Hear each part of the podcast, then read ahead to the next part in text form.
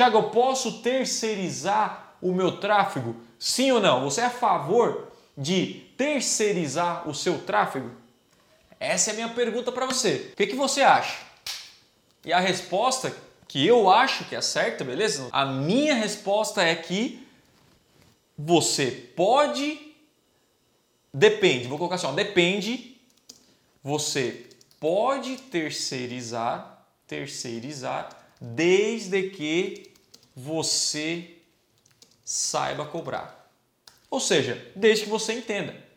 Então o que acontece? Quando você leva um computador para arrumar uma CPU num, num, num, cara que vai arrumar o seu computador e aí você coloca lá e o cara fala, ó, oh, é isso, é isso, é aquilo, você, você nem sabe se é verdade ou não. Você nem sabe se ele vai trocar a peça ou se ele vai roubar todas as peças suas e depois vai sumir, vai trocar, com, vai trocar por peça que não é original, você nunca vai notar na vida.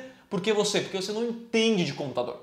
E quando você não entende de tráfego, você tem que confiar na pessoa ou na agência do outro lado que ninguém cuida é, mais do seu dinheiro que você mesmo. Ninguém valoriza tanto seu dinheiro, seu investimento quanto você mesmo.